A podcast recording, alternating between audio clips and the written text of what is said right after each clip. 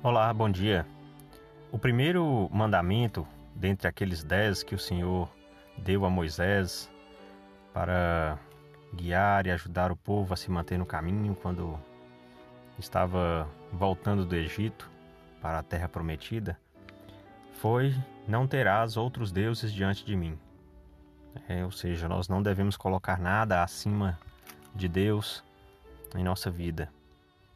E Paulo, em sua carta, sua primeira carta aos Coríntios, nos fala um pouco mais sobre isso.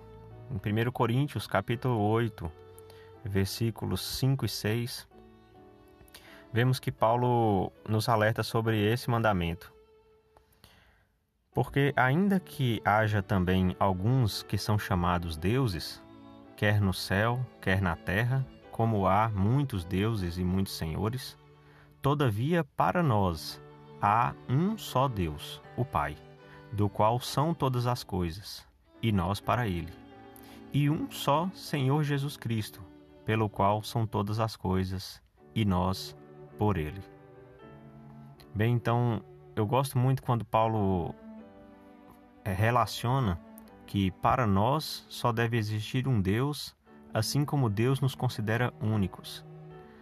Ele nos considera individualmente.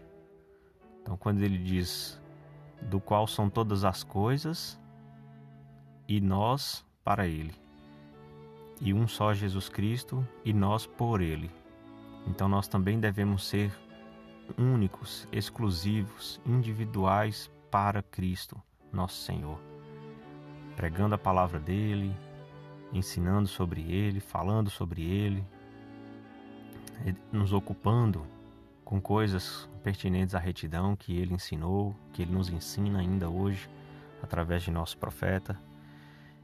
E se nós pudermos focar, direcionar esse pensamento, essa intenção, esse desejo em nosso coração, vamos estar guardando um mandamento muito importante, pois Colocar Deus acima de todas as coisas demonstra a nossa dependência dele, demonstra a nossa é, devoção a ele, o nosso respeito e não colocar as outras coisas diante dele, pois isso é demonstração de ingratidão e de desrespeito.